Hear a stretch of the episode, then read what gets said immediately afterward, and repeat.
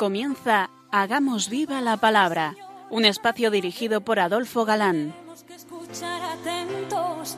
En tu palabra, Jesús, está el mensaje, el del amor, el de andar despiertos. Cuando no tenga sentido la tristeza, en nuestra historia andemos como ciegos. En tu palabra hallaremos la fuerza que nos levante y llene de sosiego. Ojalá comprendamos tu palabra. Ojalá practiquemos tu palabra. Ojalá nos envuelva tu palabra.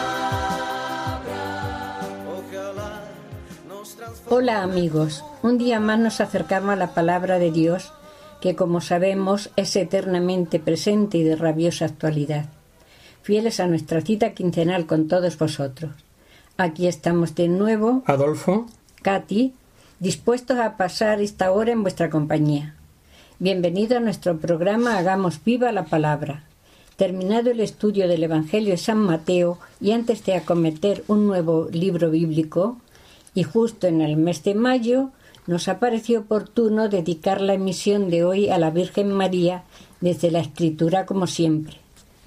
Y es que es tanto lo que se puede decir de la Virgen María, que reducirlo a esta sola emisión requiere hacer una labor de síntesis en la que, por fuerza, se han de quedar muchas cosas en el tintero. Con lo de hoy, solo pretendemos hacerle un pequeño homenaje en este mes de mayo dedicado a ella. Y vamos en primer lugar con su nombre, María, Miriam en arameo. María es nombre propio femenino, cuyo significado y etimología son debatidos. Muchos consideran que equivale a eminente o excelsa, pero se han propuesto otras interpretaciones. Hemos buceado en primer lugar en los Salmos, donde encontramos bellas oraciones y cantos, así como múltiples profecías, y en el Antiguo Testamento solo encontraba dos citas muy breves y conocidas, la del protoevangelio, que todos conocemos, del pongo perpetua enemistad, etc., y el libro del profeta Isaías, cuando habla en el capítulo 7 del nacimiento del Masías de una virgen, de una doncella embarazada. Estaba seguro de que debía existir algo más. Pensando en ello por algún tiempo, se me ocurrió o me vinieron a la mente dos versículos llenos de inspiración del Salmo 45. Escucha, hija, mira y pon atento oído. Olvida tu pueblo y la casa de tu padre, y el rey se arendará de tu belleza. Él es tu Señor. Póstrate ante él. Eso era lo que mi corazón buscaba. Si bien se interpreta tradicionalmente como un cántico o poema por el matrimonio de un rey con su nueva reina, pude percibir en él un significado mucho más profundo. Así que me dediqué a la tarea de escrutar este salmo con cuidado y amor, encontrando un tesoro que deseo compartir con vosotros, queridos oyentes. A tu diestra una reina, con el oro de Ofir. Eso dice el versículo 10, donde el salmista anuncia que a la diestra del Señor habrá una reina con oro de Ofir, el mejor de todos, de una pureza superior al mejor de los oros, de 18 quilates. Ofir se menciona en la Biblia como la región, el lugar, eh, que fue famoso por su riqueza. Se cree que el rey Salomón recibía cada tres años un cargamento de este oro, es decir, una reina enjollada, honrada, destacada. Escucha, hija, mira y pon atento oído. Olvida tu pueblo y la casa de tu padre, y el rey se prendará de tu belleza. Él es tu Señor. Póstrate ante él. Los padres enseñan a una doncella a amar al Señor, manteniéndose pura para él. Así le dicen el rey, es decir, el Señor, se prendará de tu belleza. Y eso se cumple en María, según relata San Lucas, como el ángel se dirigió a ella. No temas, María, porque has hallado gracia delante de Dios. Y aún más, le anuncia que quedará encinta y dará a luz un hijo, que será el Mesías, esperado durante siglos por los judíos. Él será grande y será llamado Hijo del Altísimo, y el Señor Dios le dará el trono de David, su padre. Reinará sobre la casa de Jacob por los siglos, y su reino no tendrá fin. Pero seguimos con el Salmo 45. En el versículo 13 dice, La hija de Tiro con presentes y los más ricos pueblos recrearán tu semblante. Es decir, los pueblos gentiles le ofrecerán regalos y ofrendas. Recrearán, reproducirán su semblante, su rostro, su imagen tal como sucede desde el inicio del cristianismo hasta hoy, en que los pueblos continúan venerando a la Madre del Señor y recordándola con cariño por medio de las múltiples imágenes que de ella se han elaborado a través de los veintiún siglos de cristianismo. Toda espléndida, la hija del rey, va adentro, con vestido en oro recamado, con sus brocados es llevada ante el rey. Dice un poquito más adelante en el versículo 14 que sólo existe una mujer en la humanidad que pueda cumplir con esto. ¿Qué otra mujer podría ser hija de Dios y a la vez ser llevada a Él como esposa? Está así unida maravillosamente al misterio de la Santísima Trinidad, pues es hija amado y predilecta de Dios Padre, esposa de Dios Espíritu Santo y madre de Dios Hijo. Ello a pesar de su frágil condición humana. Ninguna otra criatura, ni antes ni después, ha podido gozar de una unión más íntima y perfecta con el Señor. Vírgenes tras ella, compañeras suyas, donde son introducidas entre alborozo y regocijo avanza al entrar en el palacio del rey.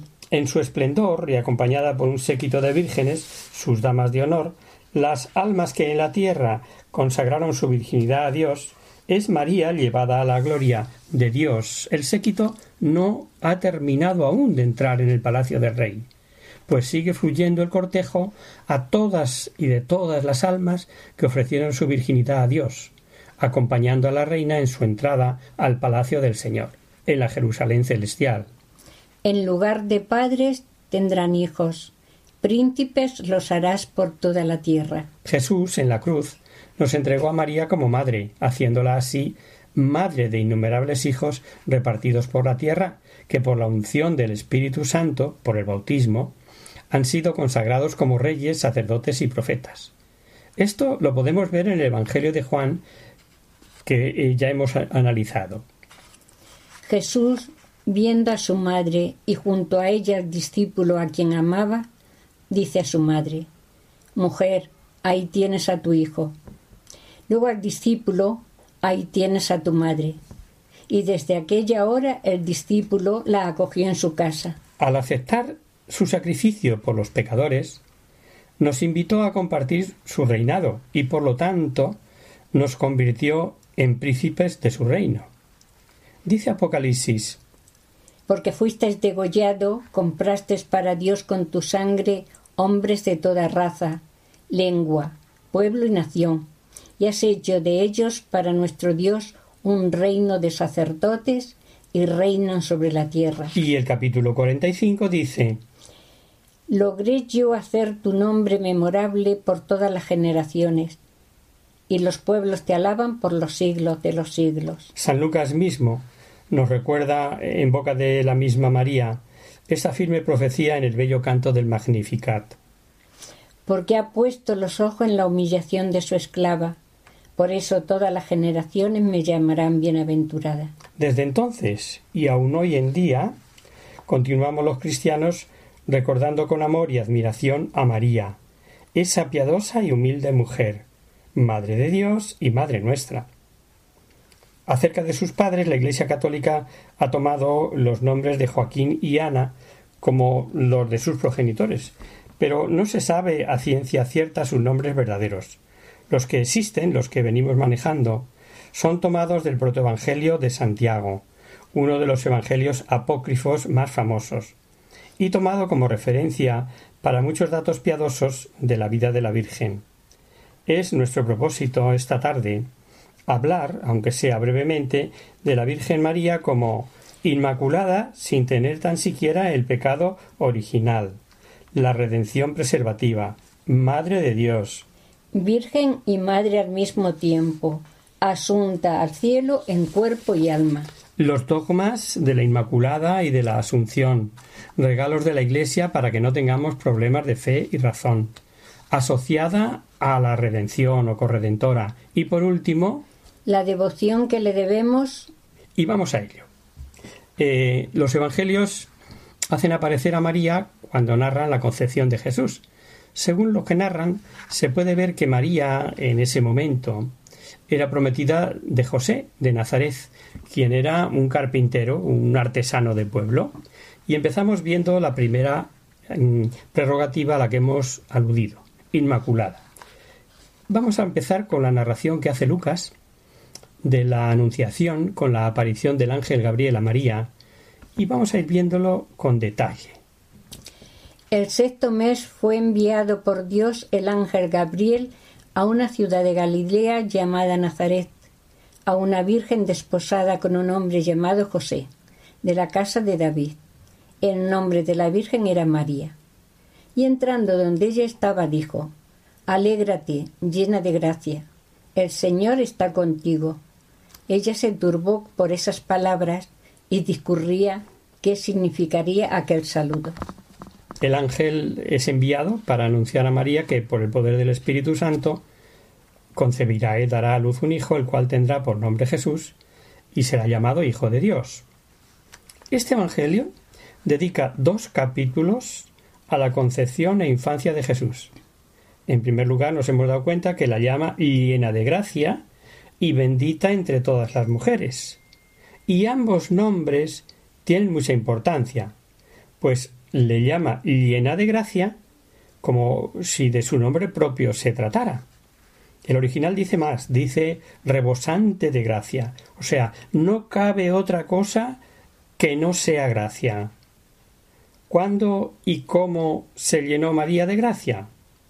Precisamente en su Inmaculada Concepción. Esta plenitud es prodigiosa, es única, es de siempre. De no ser así, el ángel no hubiera dicho esas palabras. Pero María es así en todo momento y siempre. Es la llena de gracia. Luego nunca, ni por un instante, tuvo relación con el pecado, ni siquiera el pecado original con el que todos nacemos. Por lo tanto, al llamarla el ángel la llena de gracia, la está llamando Inmaculada. Diecinueve siglos suspiró la sigla la Iglesia por este dogma. Santos padres, doctores, escritores eclesiásticos, los santos todos, y en especial los más enamorados de María, han tejido una corona de alabanzas a su Inmaculada Concepción. Pero, con más fuerza si cabe, fue el pueblo sencillo quien la aclamaba hasta en sus cantares, pura y limpia en su concepción no ha habido dogma más hondamente sentido y más comprometido por todos que esta. Y fue hace 166 años ya, cuando el Papa Pío IX, el 8 de diciembre de 1854, en la bula Inefabilis Deus, recogiendo ese anhelo y esas alabanzas, teje con ellas la corona definitiva de la definición dogmática de la Inmaculada Concepción, y dice que la Beatísima Virgen, en el primer instante de su concepción, por singular gracia y privilegio concedido por Dios Omnipotente, en previsión de los méritos de Jesucristo, Salvador del género humano, fue preservada inmune de toda mancha de pecado original. Nos detenemos un momento a contemplar así a María, como objeto de las alabanzas de toda la Iglesia, y mirar cómo se cumplen sus palabras.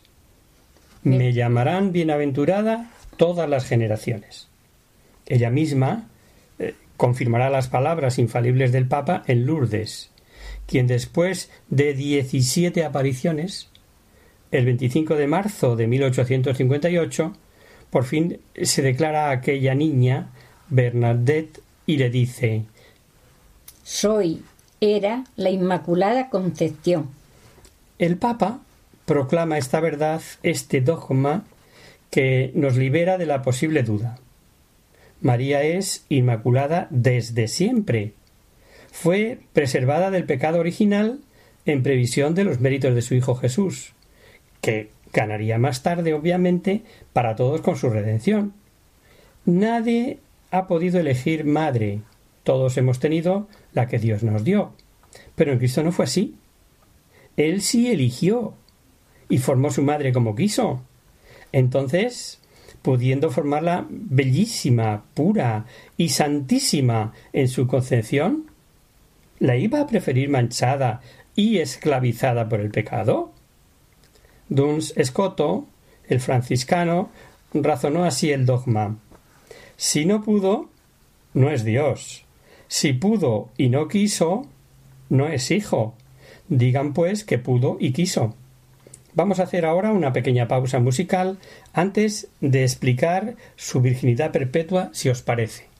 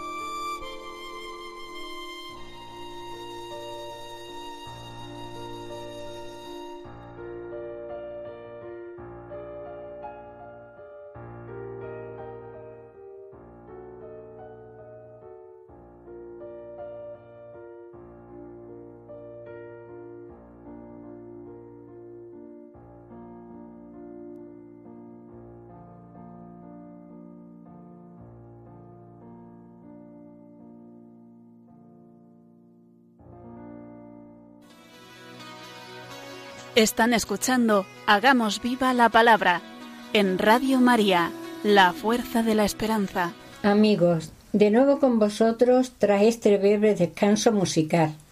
Os recordamos, queridos oyentes, que sintonizáis el programa Hagamos viva la palabra. Si queréis contactar con nosotros vía correo postal, lo podéis hacer a Radio María, Paseo Lanceros 2, primera planta 28024 Madrid y si preferís el correo electrónico hagamos viva la palabra arroba radiomaria.es. Para los que os acabáis de incorporar, deciros que estamos en este mes de mayo haciendo en detalle y desde la escritura un pequeño homenaje a nuestra Madre la Virgen. Así es. Y decimos ahora que María fue siempre Virgen decimos que la Beatísima Virgen María, como la llama el Papa en la definición dogmática, es siempre Virgen. Y para ver esto, lo mejor es que sigamos con el relato de Lucas. Según la traducción judía de aquel momento, los jóvenes varones se desposaban entre los 18 y 24 años, mientras que las jóvenes mujeres, a partir de los 12 años, eran consideradas doncellas. Y a partir de esa edad podían desposarse. El matrimonio judío tenía dos momentos, desposorio y matrimonio propiamente dicho. El primero era celebrado en casa de la novia y traía consigo acuerdos y obligaciones, y ya había vida en común. La segunda parte, el matrimonio propiamente dicho, el novio llevaba solemnemente a la novia desde la casa de sus padres a su casa, Cualquier israelita aceptaría de inmediato la propuesta del ángel sabiendo que lo que le están proponiendo es nada más y nada menos que ser la madre del Mesías, ese Mesías prometido desde antiguo en su pueblo. Pero María plantea una objeción. María pregunta al ángel, ¿cómo podrá suceder esto si no conozco varón? Pero bueno, ¿cómo que no conoces varón? Está desposada con José. ¿Qué significa esta pregunta de María? Si estando desposada pone esta objeción, la frase no conozco varón implica que no es que no lo conozca, es que ni lo pensaba conocer. Tenemos que pensar, obviamente, que de común acuerdo con su esposo. Seguimos con la lectura, que interrumpíamos. El ángel le contestó el Espíritu Santo se posará sobre ti y el poder del Altísimo te cubrirá con su sombra. Por eso, el niño que va a nacer será llamado Santo e Hijo de Dios. También tu pariente Isabel, a pesar de ser anciana, va a tener un hijo. La que decía que no podía tener hijos está encinta desde hace seis meses. Para Dios no hay nada imposible. Entonces María dijo, He aquí la esclava del Señor, hágase en mí según tu palabra. Ahora sí. Ahora María acepta el compromiso una vez resuelto el tema de la determinación que tenía de preservar su virginidad ofrecida a Dios previamente. Y si tenía esta determinación antes de ser la madre de Jesús, después de ser el primer sagrario viviente, no cabe pensar que después perdiera su virginidad. Se cumple en ella precisamente la profecía de Isaías hecha setecientos años antes de que una virgen grávida, esto es preñada, concibe y da a luz, así en presente, sin dejar de ser virgen. Hay, sin embargo, unas expresiones en el Evangelio que han sido objeto de duda entre los que, entre otras, lo de que Jesús tuvo más hermanos. Hay muchas más, ¿no? Pero fijémonos en esta. Cuando mediante este vocablo se pretende afirmar que Cristo tuvo más hermanos, lo primero que hemos de considerar es que la Biblia, primero, no dice que fueran hijos de María, y segundo, en ningún momento afirma, el Evangelio estamos diciendo, que la Virgen María tuviera más hijos. Sin ser exegetas, la exégesis en este caso es muy sencilla sobre todo si sabemos que para un hebreo no existe otra palabra para designar parentesco como hoy tenemos en nosotros en el castellano. tales pues primo, sobrino, nieto, tío, cuñado, eh, infinidad de parentescos, ¿no? etcétera, etcétera. Para un israelita, cualquier parentesco se designa con la única palabra que tiene, hermano. Y en este caso, la simple comparación de textos nos arroja la luz que precisamos. Ya decimos que es exégesis sencilla, la que entendemos todos. Vamos a ver Biblia en mano algunas citas. En el Antiguo Testamento, en Génesis 11, 27, leemos Estos son los descendientes de Terach. Terach engendró a Abraham, a Nahor y a Arán. Arán engendró a Lot. Vemos que Terach tuvo tres hijos, ¿no? Abraham, Nahor y Arán. Y a su vez, y a su vez, eh, Arán tuvo un hijo llamado Lot. Según nuestro entender, Abraham y Lot, ¿qué serían? Tío y sobrino, ¿no es así? Pues bien, si leemos un poquito más adelante en Génesis 13:8, dijo pues Abraham a Lot: Ea, no haya disputas entre nosotros, ni entre tus pastores y tus mis pastores y tus pastores, pues somos hermanos. Somos hermanos. O bien, cuando mm, Abraham consigue liberar a Lot, que estaba en Sodoma, leemos también en Génesis. Recuperó toda la hacienda y también a su hermano Lot, con su hacienda así como a las mujeres y a la gente. Que siendo tío y sobrino, como hemos visto, se emplea la palabra hermano para este parentesco. Vamos al Nuevo Testamento, y ya referido a Jesucristo. Hay muchísimas citas que habla de hermanos y hermanas de Jesucristo. Por ejemplo, en Juan 2.12. Después bajó a Cafarnaún con su madre y sus hermanos y sus discípulos, pero no se quedaron allí muchos días. En más sitios, pero vamos a coger la de Mateo 12.46. Todavía estaba hablando la muchedumbre cuando su madre y sus hermanos se presentaron fuera y trataban de hablar con él. En Lucas. Se presentaron donde él y su madre y sus hermanos pero no podían llegar hasta él a causa de la gente. Y vamos con la más fuerte, porque en esta incluso da nombres, que es de Marcos y su paralelo, claro, pero vamos a leer de Marcos. ¿No es este el hijo del carpintero? ¿No se llama su madre María y su hermano Santiago, José, Simón y Judas? ¿Y sus hermanas, que no están todas entre nosotros? Entonces, ¿de dónde le viene todo esto? Y si leemos en el pasaje, al lado de la cruz, tomamos la de San Juan. Junto a la cruz de Jesús estaban su madre y la hermana de su madre, María, mujer de Cleofás, y María Magdalena. Observamos que hay unas mujeres, una de las cuales tomamos ahora el paralelo. Había también unas mujeres mirando desde lejos, entre ellas María Magdalena, María, la madre de Santiago el menor y de José, y Salomé. Es madre de estos chicos que se nos dan como hermanos de Jesús, cuando en realidad son parientes, en este caso primos, incluso primos segundos, en nuestro modo de hablar, ya que la madre con toda probabilidad era a su vez prima de María, cuando sabemos, o por lo menos la tradición así lo dice, que María era hija única, por tanto, tampoco a priori podría ser primer parentesco. Pero bueno, pongamos que fuera prima, los hijos, o sea, Jesús y estos chicos, hijos de esta otra María, serían primos segundos, nunca hermanos tal como lo entendemos nosotros. Hemos podido comprobar que estos llamados hermanos, pues son parientes eh, simplemente, primos segundos, como os he dicho. Pretender afirmar con estas citas que Jesús tuvo más hermanos denota, cuando menos, ignorancia. Damos un pasito más una prerrogativa más de nuestra Madre María. María, Madre de Dios.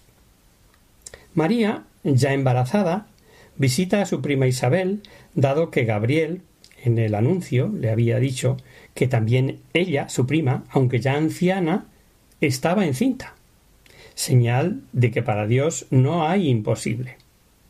Viaja María a la ciudad de Judá, que actualmente se conoce como la ciudad de Ain Karim, situada a seis kilómetros y medio al oeste de Jerusalén. Al llegar María, los evangelios narran que el niño, que tenía Isabel en su vientre, dio un gran salto, que fue interpretado como de alegría por, por su madre Isabel, y exclama Y exclama con gran voz, dijo Bendita tú entre las mujeres y bendito el fruto de tu seno. ¿Y de dónde a mí que la madre de mi Señor venga a mí? Reconoce a María como la madre de su Señor. Lo hemos oído, ¿verdad? Que para un judío es decir madre de Dios. Y fijaros que lo hizo llena del Espíritu Santo. María responde a Isabel con un canto de alabanza que llamamos el Magnificat, canto inspirado en varios salmos que María debía conocer.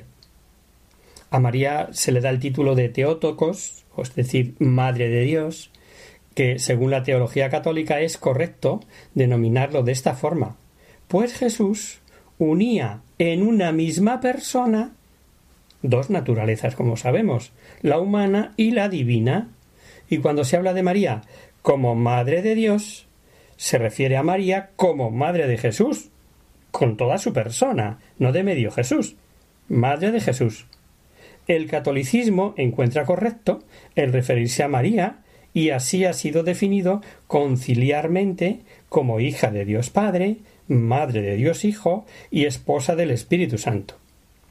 Si Jesús es Dios y María es Madre de Jesús, entonces María es Madre de Dios. La encarnación significa que en un instante dado se unió la segunda persona de la Trinidad, el Verbo, en el Hijo engendrado milagrosamente en el seno de María. Como fue instantánea y esencial, María en ese momento empezó a ser madre de Jesús hombre Dios. Hemos dicho que en acción de gracias María recita ante su prima el canto del Magnificat. ¿Qué os parece si lo escuchamos?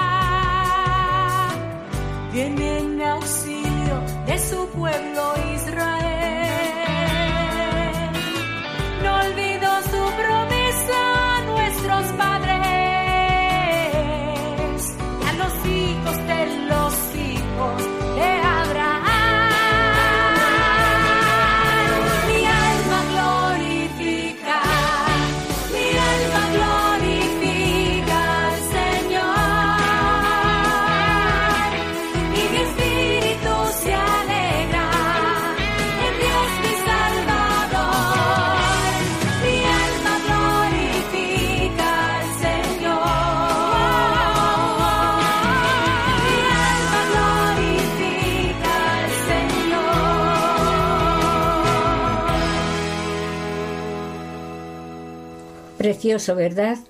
Vamos a seguir analizando prerrogativas de nuestra madre. Eh, siguiente aspecto a considerar. Bueno, ya llevamos varios. Hemos dicho que íbamos a hablar de bastantes, ya lo estáis viendo. Eh, vamos a ver ahora la asunción de María. Es esta otra de las prerrogativas definida también dogmáticamente que creemos que María la Virgen fue asunta en cuerpo y alma a los cielos. Es nuestra pionera, el destino que todos anhelamos y, al que estamos destinados. Pues bien, en María, la Madre de Jesucristo Dios y hombre verdadero, ya se ha dado.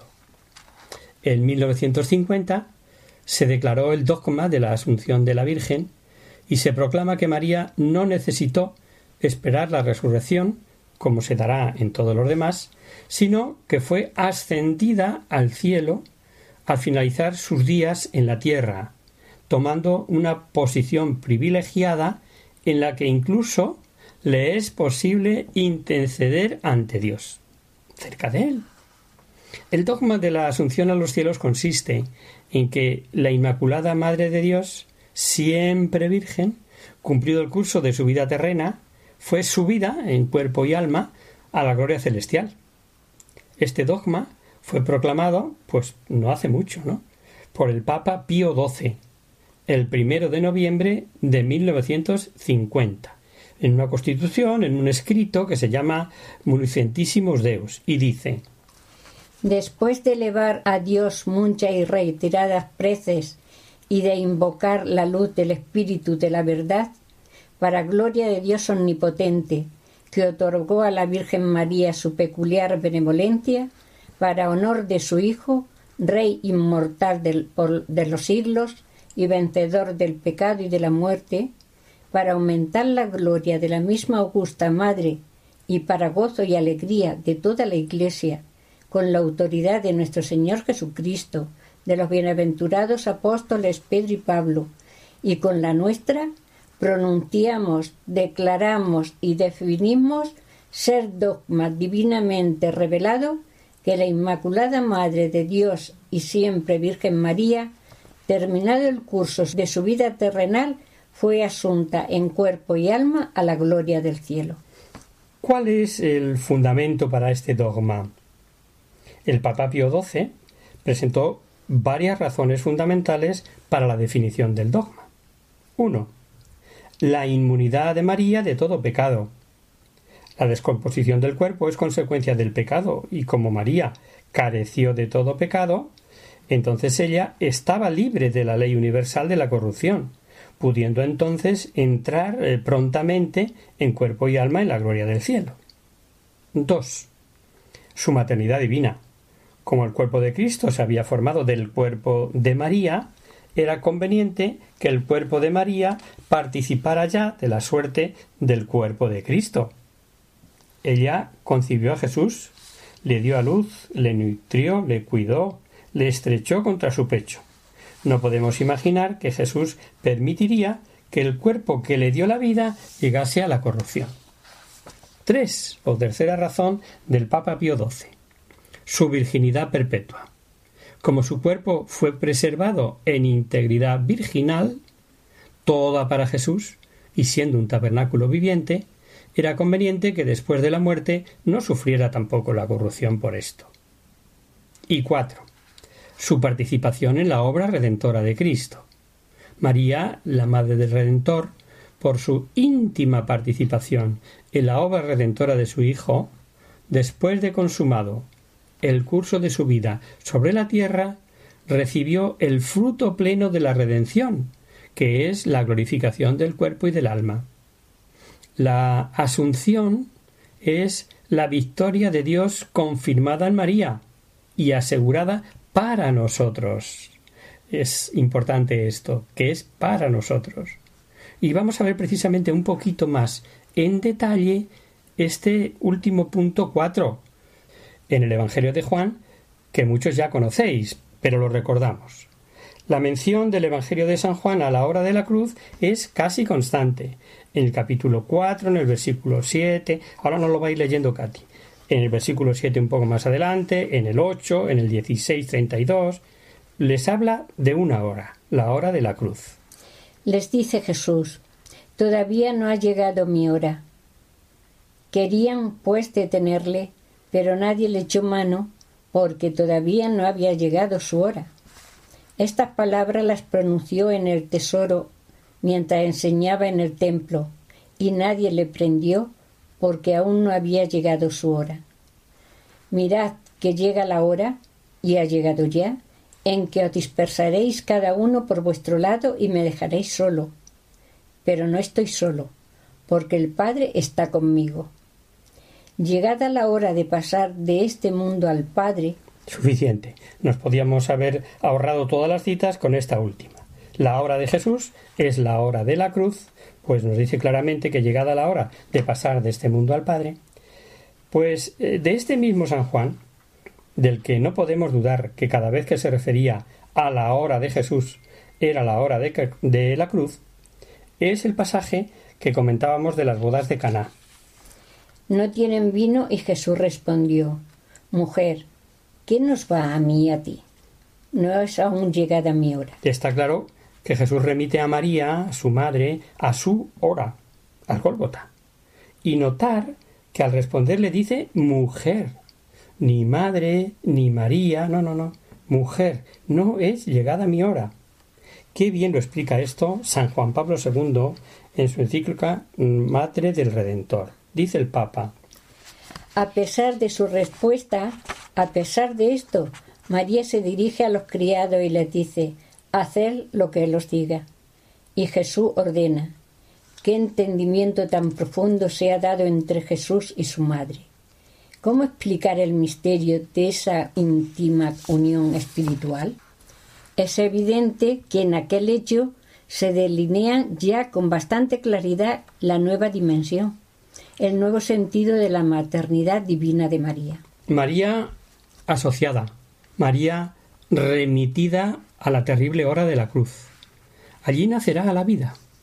Allí comienza a nacer el cuerpo místico de Cristo. Doloroso parto el de María para ser madre de este cuerpo místico, es decir, madre de todos los hombres. Es de notar que en el milagro de Caná Jesús es quien resuelve. Solo él puede convertir el agua en vino. María no puede. Pero María contribuye. María media. Este hecho nos ofrece como un anticipo de la mediación de María orientada hacia Cristo. El Concilio Vaticano II nos recuerda El Padre de la Misericordia quiso que así como la mujer contribuyó a la muerte, también la mujer contribuyera a la vida. El nudo de la desobediencia de Eva fue desatado por la obediencia de María. Lo que ató Eva por su incredulidad, la Virgen María lo desató por la fe. Volviendo a tomar eh, palabras, porque ya digo que lo expresa fenomenal, de la encíclica de, de San Juan Pablo II, el comentario que hace al respecto eh, no tiene desperdicio. Es significativo, dice, que al dirigirse a su madre desde lo alto de la cruz la llame mujer. ¿Cómo dudar? ¿Cómo dudar de que, especialmente ahora en el Gólgota, esta frase no se refiera en profundidad al misterio de María, alcanzando el singular lugar que ella ocupa en toda la economía de la salvación? Dice el Papa, nos encontramos en el centro mismo del cumplimiento de la promesa contenida en el protoevangelio. El linaje de la mujer pisará la cabeza de la serpiente. Súper conocida la cita, ¿no? Pues si os parece vamos a ver el cuadro de la caída reparando en los detalles y el paralelismo. En el paraíso, el primer Adán. El nuevo y último Adán, así se define el Nuevo Testamento a Cristo. Eso en el Calvario. En el paraíso de nuevo, el árbol de la caída. El árbol de la cruz. También en el Calvario. La serpiente, en el caso de, del paraíso, tentando, seréis como dioses. La serpiente tentando baja de la cruz. Baja de la cruz. Vuelvo al paraíso y Katy os da la, de, la del Calvario. Eh, ¿Qué se da en el paraíso? La desobediencia que nos pierde. En el Calvario, La obediencia que nos salva, y en ambos cuadros, en el primer caso, la mujer. la mujer. En el Calvario, la mujer. Eh, Esta mujer asociada a la caída fue Eva, la mujer asociada a la redención, María. Si recordamos el diálogo del Génesis, nos damos cuenta de que tanto Adán como la serpiente seduciendo, como el mismo Dios, la llaman la mujer, la mujer, reiterativamente, ¿no? No la llaman Eva, sino la mujer. Otro tanto ocurre con María en los distintos pasajes. María, en consecuencia, como hemos visto, corredentora, así de sencillo. Y si a alguien le chirría esta prerrogativa y le parece inapropiado llamarla así, pues mirar, no sé si diferente. ¿Queda aprobada su asociación en la tarea redentora de su hijo? Pues eso, asociada. Por nuestra parte, no hay problema en emplear esta palabra u otra. Y conociendo estas verdades, podemos comprender muchas cosas. Que Jesús la llamase mujer tanto en Caná como en la cruz. Claro, que cuando María le dijo no tienen vino, la remitiese a la hora de la cruz. En esa hora, como asociada, sí que tendrán madre e hijo en común. Y madre de todos los hombres, al decir Jesús, mujer, ahí tienes a tu hijo. Cuando le dice eso, ella sentía ya los instintos maternales para acudir al paso de las necesidades nuestras, de las necesidades de los hombres. Vamos a recordar unas palabras del Concilio Vaticano II, cuando María está junto a la cruz por designio de Dios, dice Se condolió vehementemente con su unigénito y se asoció a su corazón maternal a su sacrificio, sintiendo con amor a la inmolación de la víctima engendrada por ella misma. De este modo María mantuvo fielmente la unión con su hijo hasta la cruz. Precioso. Yo siempre digo, me vais a perdonar, queridos oyentes, que haga siempre propaganda del mismo libro. El Concilio Vaticano II es una joya por descubrir. Voy a repetir la cita que ha leído Katy, que es del Vaticano II. ¿eh? Esto no es ni de la encíclica ni de un teólogo precioso que se le ha ocurrido inventarlo. Se condolió vehementemente con su unigénito y se asoció con su corazón maternal al su sacrificio, consintiendo con amor a la inmolación de la víctima engendrada por ella misma, de ese modo María mantuvo fielmente la unión con su Hijo hasta la cruz. Y vamos a dar ya el último pasito que nos habíamos propuesto esta tarde, y es la devoción a la Santísima Virgen. Viendo a Santísima Virgen ante todo como la Madre de Dios, dignidad y grandeza que encierra en sí, como hemos dicho, el principio y la causa de todas las demás eh, prerrogativas que hemos ido analizando, de su misma predestinación hasta el escalafón eh, mm, de su coronación celeste como reina del universo, la ejemplaridad eh, que en María nos ha puesto Dios para seguir el camino que nos ha sido trazado hacia el reino, nos lo señala la moral mariana. La regla de conducta, según la cual hemos de vivir, mirando de cerca el modelo de virtudes que brinda nuestra Madre del Cielo. ¿Para qué? Pues para que, imitándola, nos hagamos más parecidos al modelo supremo que es Jesucristo. Y por fin, la superioridad de María nos obliga a tributarle un homenaje de culto proporcionado a su dignidad. El culto que se le da a María, el culto mariano, es de hiperdulía o de especial veneración, que nos enseña a practicar la misma Iglesia. Nos hace manifestar, exteriorizar y formular de mil maneras nuestra devoción a la Señora de quien todo lo esperamos. Eso es el culto de especial veneración o hiperdulía, no adoración, ¿eh? Ojo, a la Virgen no la adoramos. Que nos quede claro. Conocer, amar y servir a la Virgen, así como primariamente hemos de conocer y amar y servir a Dios, Tal vez sea el mejor programa de vida mariano. Estudiar a la Virgen para afianzar nuestra fe en sus misterios. Esforzarse por imitar su vida y honrarla con un culto que ante todo tenga en sí el fondo espiritual, la fe, la esperanza, la caridad, virtudes que han de vivificar todos los demás obsequios externos. Concluyamos, pues, que la verdadera devoción a Nuestra Señora debe fundamentarse en un conocimiento suficientemente claro de quién es ella, para que así podamos saber qué honor se merece y por qué no decirlo, que podamos esperar de ella. Nuestra oración a María es como el aroma de las flores que llega a lo más íntimo de su ser. Entre otras cosas, de ahí viene la, eh, al mes de mayo, llamado también el mes de la Virgen, el mes de las flores, ¿no? El Ave María, la salve, la oración que sepas o te salga, y por supuesto la mejor devoción, la oración que más le agrada es la imitación de sus virtudes. Humildad, sencillez, servicio, preocupación por los demás cuando necesitan algo. Había un santo sacerdote que yo conocí que decía háblale con, confianza, que la frase cotidiana eh, por tu parte dirigida a ella sea pone con tu hijo, como si ella cogiera el teléfono siempre, pone con tu hijo. Desde luego, su mediación con Jesús es infalible.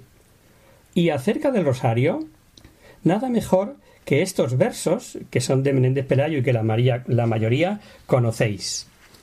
¿Y tú que esta devoción supones monótona y cansada y no la rezas porque siempre repite iguales sones? Tú no entiendes de amores y tristezas. Qué pobre se cansó de pedir dones. Qué enamorado de decir ternezas. Precioso, ¿verdad? Pues pidámosla con cariño que sea nuestro amparo y refugio y que, aunque nosotros en muchas ocasiones nos olvidamos de ella, tu madre no te olvides de nosotros. Y hasta aquí, queridos amigos, el programa de hoy. Os dejamos con nuestra sintonía y os recordamos que si queréis dirigiros al programa para cualquier duda, aclaración o sugerencia, participando en el espacio de conocer, descubrir, saber, estamos a vuestra total disposición y encantados de atenderos en la siguiente dirección. Radio María, Paseo Lanceros 2, primera planta 28024, Madrid. O bien, si lo preferís al correo electrónico, hagamos viva la palabra arroba radiomaria.es. El próximo miércoles, como sabéis, está el programa del Padre Rubén Inocencio que alterna con nosotros quien guarda tu palabra. Por tanto, nosotros nos encontramos de nuevo dentro de 15 días, si Dios quiere. Con un programa nuevo, con un libro nuevo, un libro bíblico de estudio, sí, efectivamente, como todos los que venimos eh, analizando, y va a ser precisamente el último que encontramos en nuestras Biblias, el Apocalipsis. Nada fácil de explicar, pero precioso, muy interesante, ya lo veréis. Hasta el próximo día, amigos. Hasta dentro de 15 días.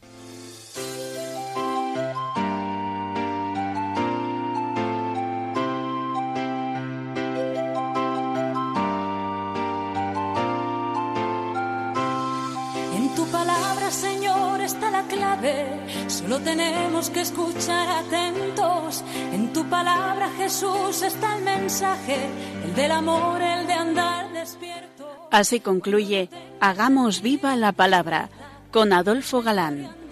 como ciegos, en tu palabra y haremos la fuerza que nos levante y llene de sosiego. Ojalá